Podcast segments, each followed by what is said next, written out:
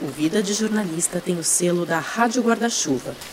Jornalismo para quem gosta de ouvir. Oi.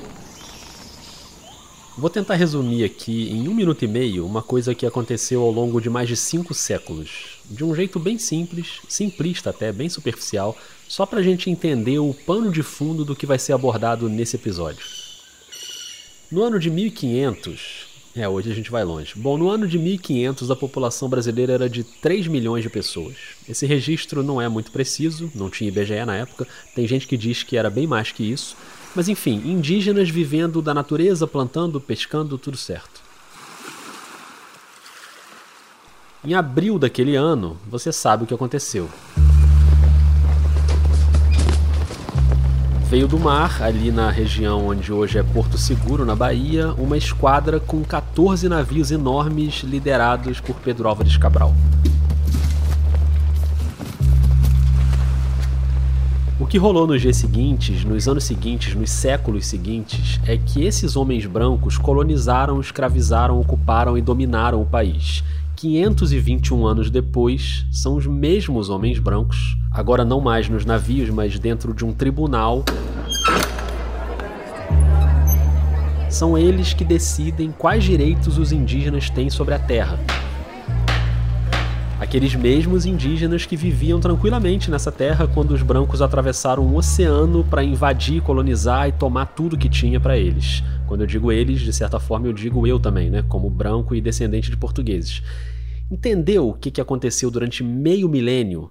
Na perspectiva histórica, é mais ou menos esse o nível de surrealismo do que acontece em 2021 em Brasília, com o julgamento de uma tese que você pelo menos ouviu falar: a tese do marco temporal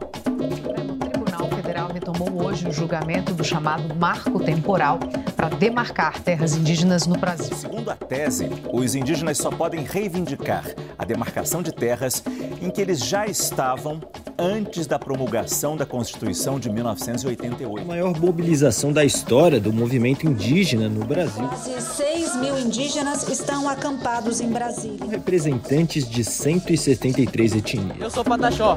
Eu sou Ayapi. Eu sou Saberemaué. Vai acabar com o nosso rio, vai acabar com nossa mãe natureza, vai acabar com, com a nossa Amazônia. A prática tese do marco temporal é utilizada por representantes do agronegócio para inviabilizar e rever a demarcação de terras indígenas.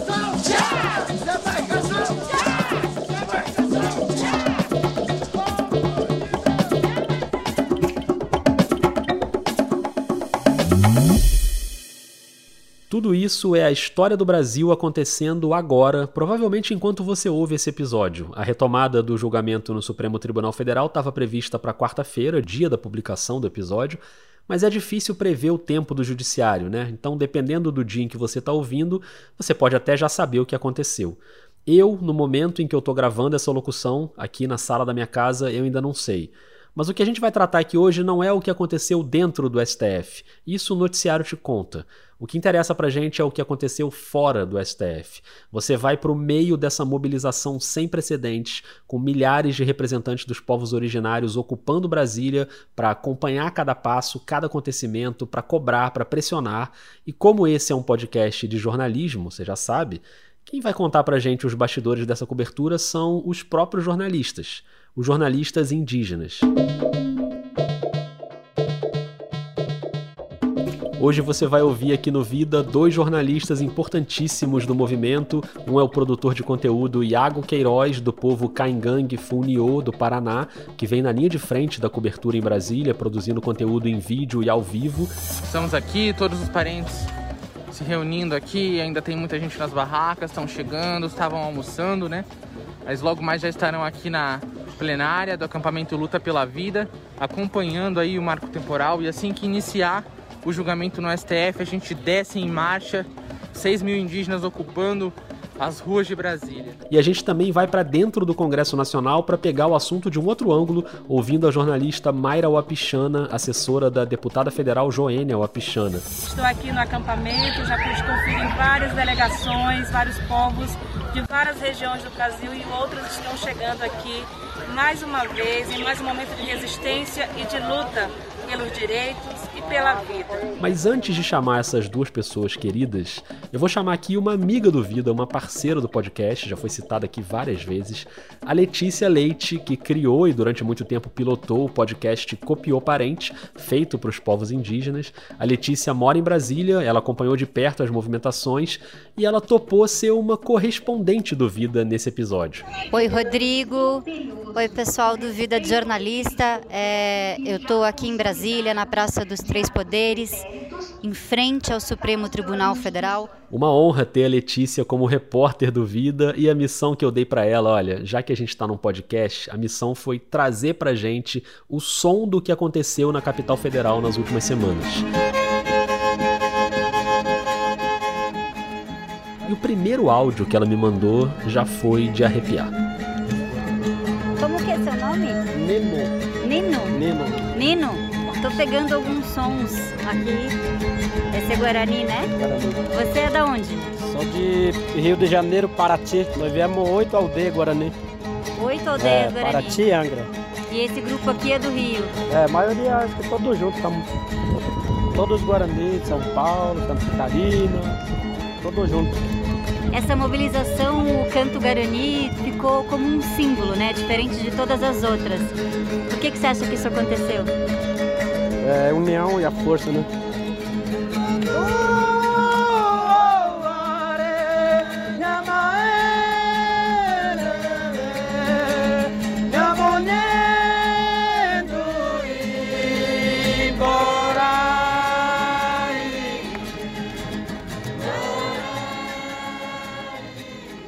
Privilégio de ouvir o povo guarani cantando e tocando ali no centro do poder em Brasília, me diz aí se isso não é a melhor maneira de abrir esse episódio. Eles protagonizaram momentos muito emocionantes. Eu que estou acostumada a acompanhar as mobilizações todo ano, há muitos anos, estou acostumada a ver etnias como as mulheres caiapó sempre à frente. E esse ano a gente viu o povo guarani liderando as marchas.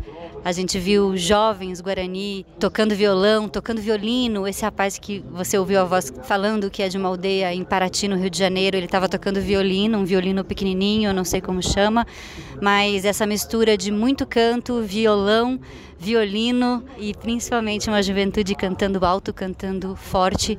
Tá muito bonita de ver. Esse protagonismo musical e dos Guarani na mobilização esse ano chamou muito a atenção.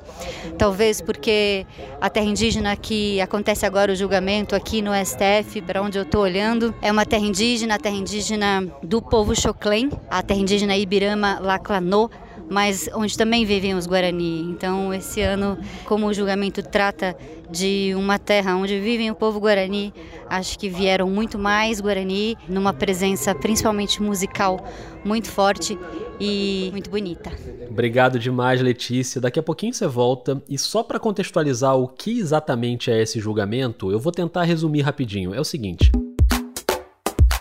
A Constituição Federal dá aos indígenas o direito à demarcação de terras, considera que eles são os donos da terra ancestral que eles ocupam.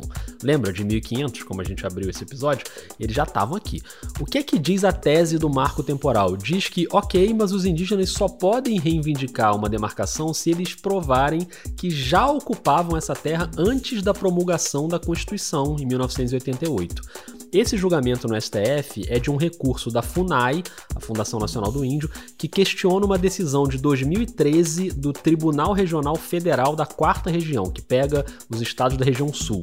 Nessa decisão de 2013, o TRF aceitou a tese do marco temporal e concedeu ao Instituto do Meio Ambiente de Santa Catarina a reintegração de posse de uma área que é parte da terra indígena que a Letícia citou ainda há pouco, a Ibirama Laclanô. Deu para entender? Eu sei que é muito nome, às vezes fica meio confuso, mas o que a gente precisa saber é que o entendimento do STF sobre esse caso, aceitando ou não a tese do marco temporal, pode ser aplicado para todos os casos semelhantes daqui em diante. Por isso esse julgamento é tão crucial. E a terra indígena Ibirama Laclanô, como disse a Letícia, abriga os povos Xoclém, Guarani e também os Caingangue, o povo do Iago Queiroz. O Iago não é dessa terra indígena específica, ele é do Paraná, mas ele vai explicar direitinho pra gente. Chega mais, Iago. Bem-vindo ao Vida de Jornalista. Olá, pessoal. Eu sou Iago Queiroz, sou do povo Caigangue Funiô. Sou lá da terra indígena Apucaraninha, no norte do Paraná. Sou formado em jornalismo e atuo desde 2020 aí na comunicação da Arpinsul e desde 2021 na comunicação da APIB. A APIB é a Articulação dos Povos Indígenas do Brasil e a ARPINSUL é a Articulação dos Povos Indígenas da Região Sul. Se você procurar as redes sociais dessas duas organizações, você encontra uma cobertura bem completa dessas últimas semanas. E quando está trabalhando de casa, o Iago geralmente é o responsável pela parte técnica ali nas transmissões. E aí aqui presencialmente eu fiquei nem cabido aí de fazer as transmissões ao vivo, né? Então, ser o cara que entra ao vivo, traz as informações, traz o que está acontecendo, né? Cobrindo ali a, a, o acampamento Luta pela Vida, eu estava ali presente. Então, os parentes seguem em marcha até a Praça dos Três Poderes no STF, cantando e caminhando e ecoando o seu maracá. Ali temos a faixa do povo Choclen, povo Choclen que tem a, a da terra indígena lá, Clanô Choclen, que tem sua terra julgada ali pelo marco temporal, que é o que nos trouxe até Brasília. E é por isso que nós estamos indo até a, a Praça dos Três Poderes para acompanhar o julgamento do marco temporal. Vou aparecer aqui para vocês.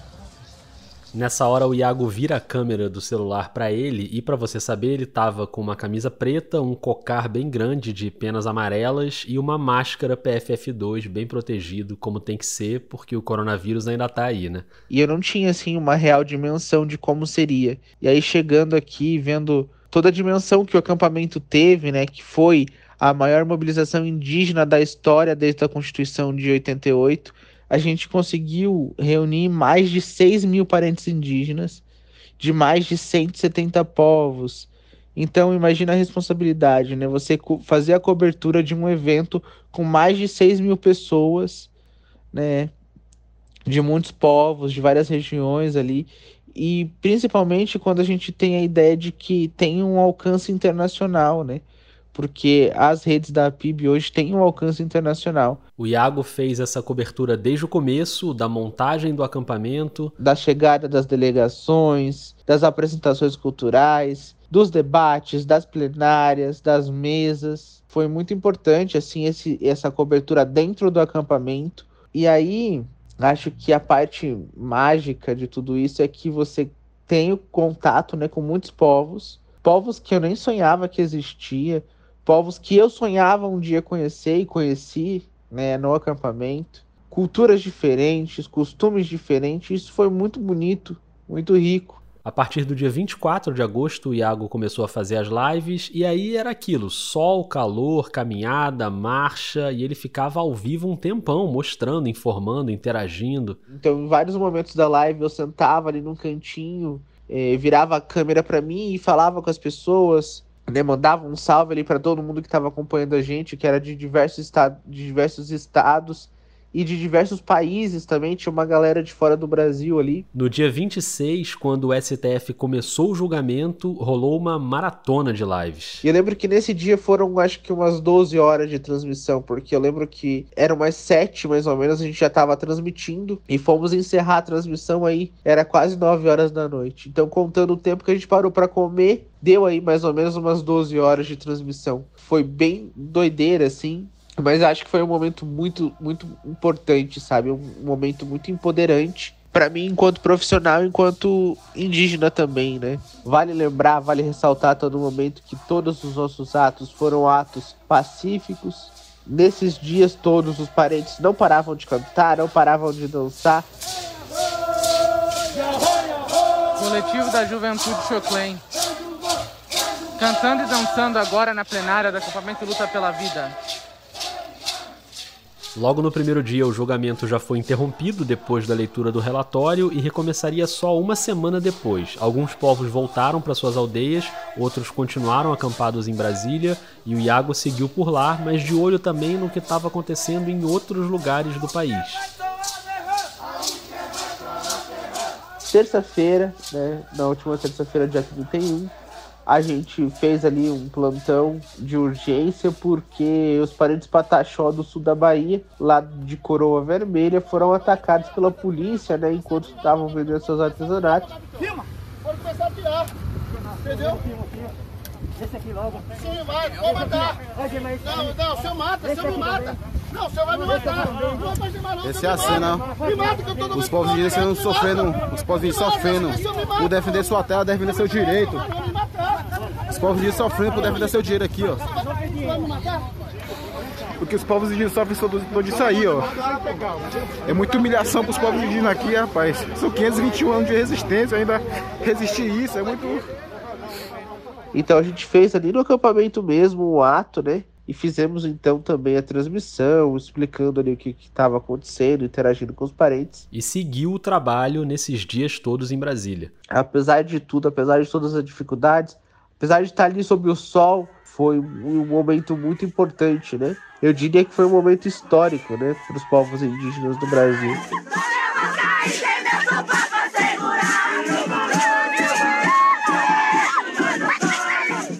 totalmente um registro histórico do julgamento que foi retomado no dia 1 de setembro com as sustentações orais das duas partes. Primeiro, os representantes indígenas. Excelentíssimo senhor ministro presidente Luiz Fux, excelentíssimo ministro relator Luiz Edson Faquina, a pessoa de quem eu saúdo as senhoras ministras, os senhores ministros, ilustríssimo representante do Ministério Público Federal, meu boa tarde. Foi legal demais ver o Eloy Terena, advogado indígena do povo Terena, representando a APIB e fazendo a sua explanação. É com arrimo nesses argumentos que a articulação dos povos indígenas do Brasil, a PIB, manifesta-se pela inconstitucionalidade da tese do marco temporal e pela reafirmação do direito originário dos povos indígenas aos seus territórios tradicionais. Os indígenas acompanhavam tudo por um telão do lado de fora do STF. Foi um dia de muita emoção em Brasília. E no dia seguinte foi a vez dos defensores do marco temporal, representando os ruralistas.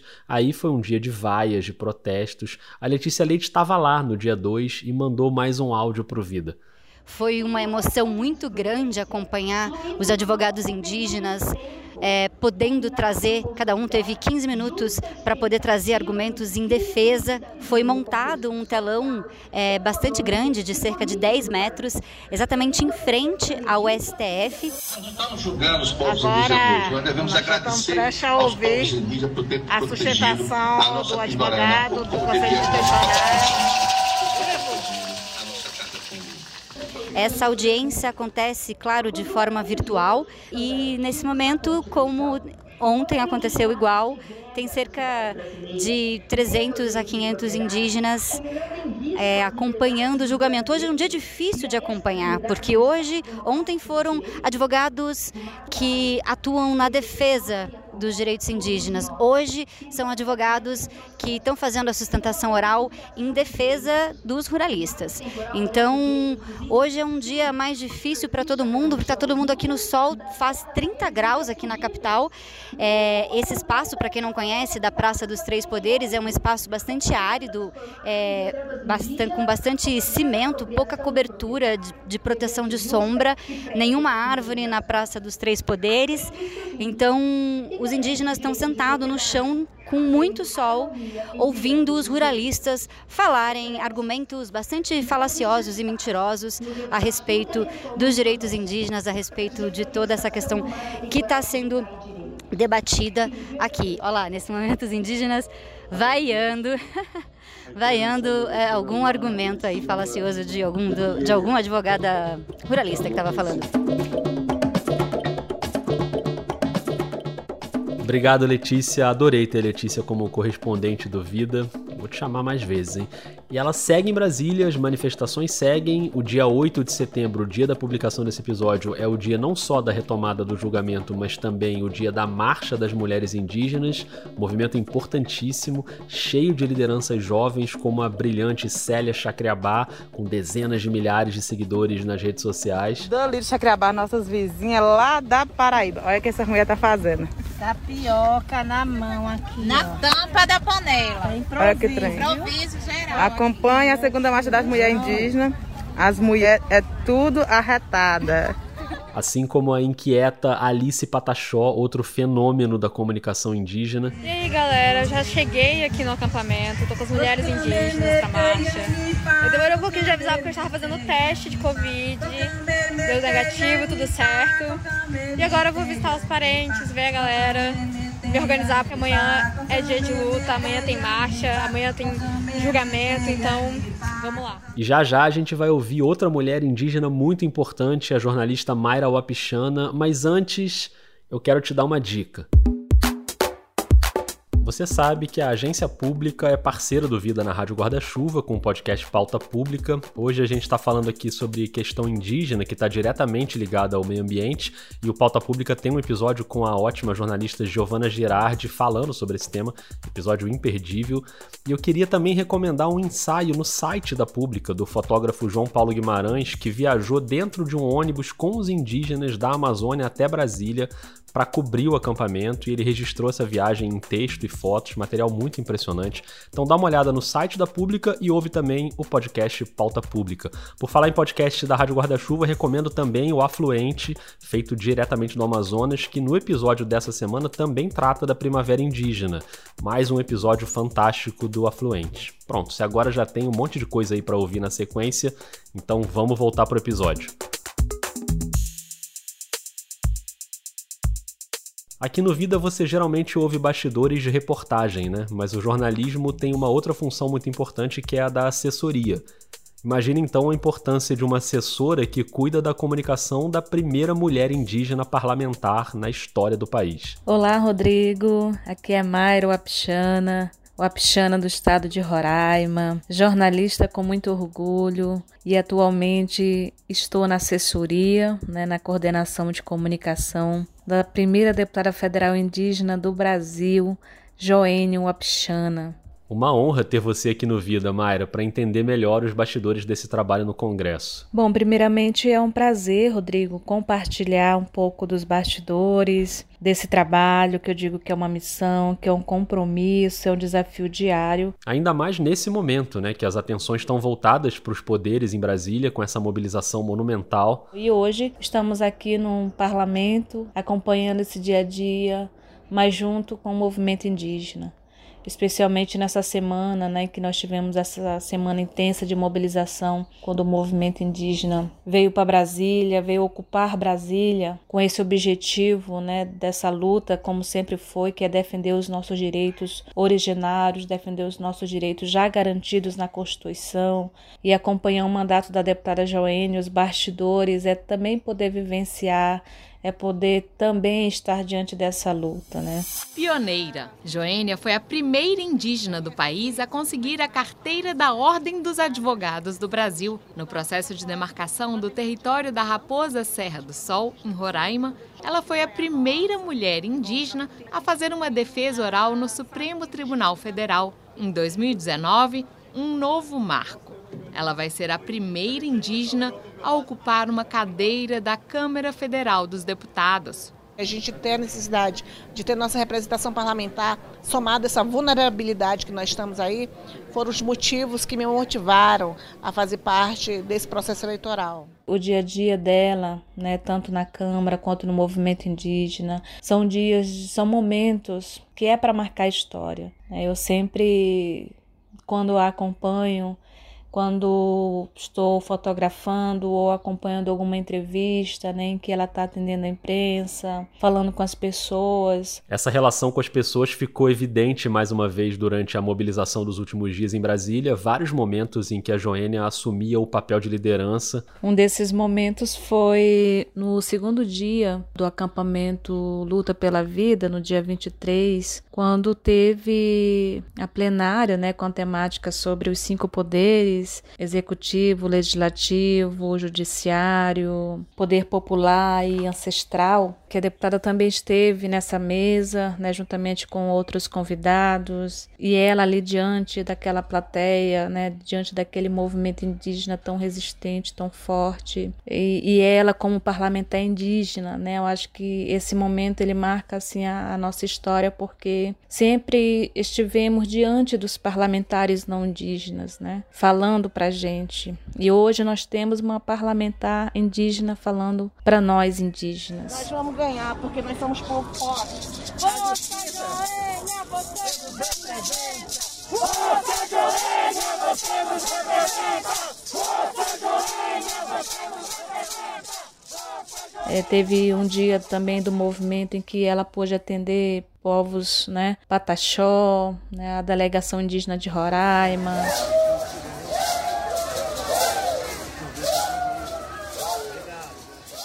E num evento grandioso como esse, para quem tá vendo ali de pertinho, a deputada vira quase uma celebridade para aqueles indígenas que querem tirar um, um selfie com a deputada, é, desde jovem, mulher, criança, sabe?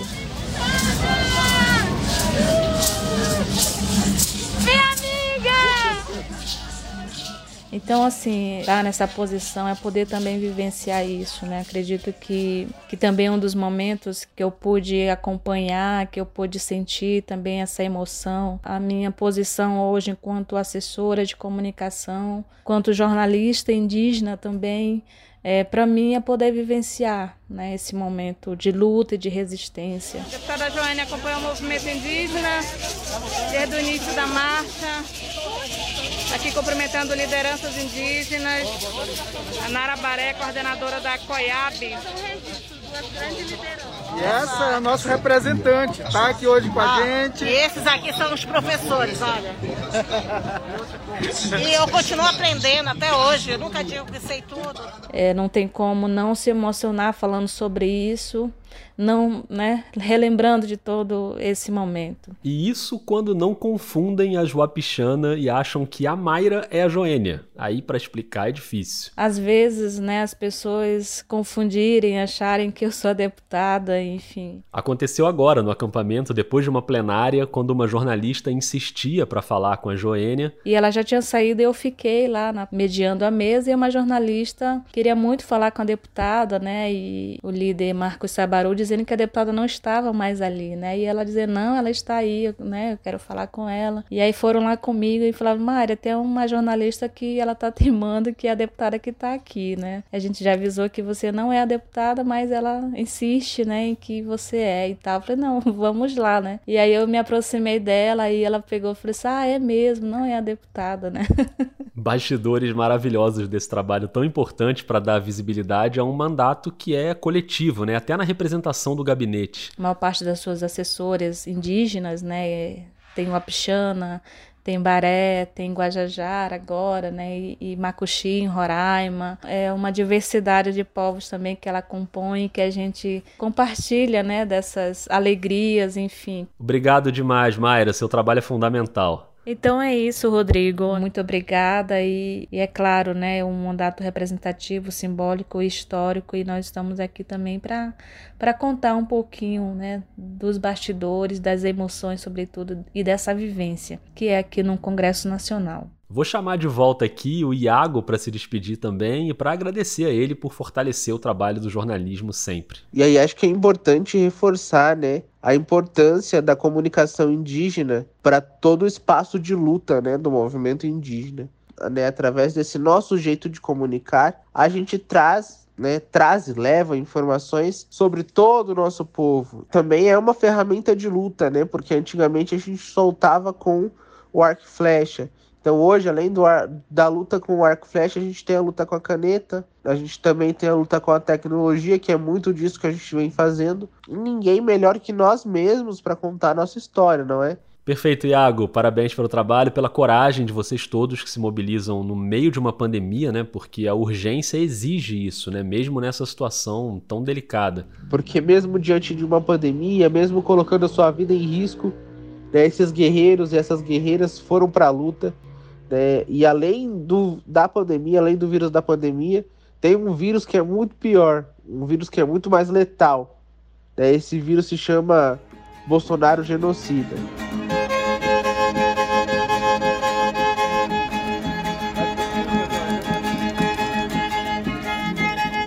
Depois de atravessar esse 7 de setembro macabro, né, que a gente viu no país todo, que o 8 de setembro seja melhor e eu espero que esse episódio tenha te ajudado, tenha te dado alguma esperança. Muito obrigado ao Iago, a Mayra, a todos os jornalistas indígenas que seguem na luta. E essa luta não acaba com a decisão do STF. Aconteça o que acontecer, a resistência continua. Obrigado a Letícia Leite, que já é de casa aqui no Vida. E obrigado a você. Eu queria terminar te convidando para uma reflexão. Pensa aí um pouquinho, quais comunicadores indígenas você conhece? Quais você segue nas redes sociais?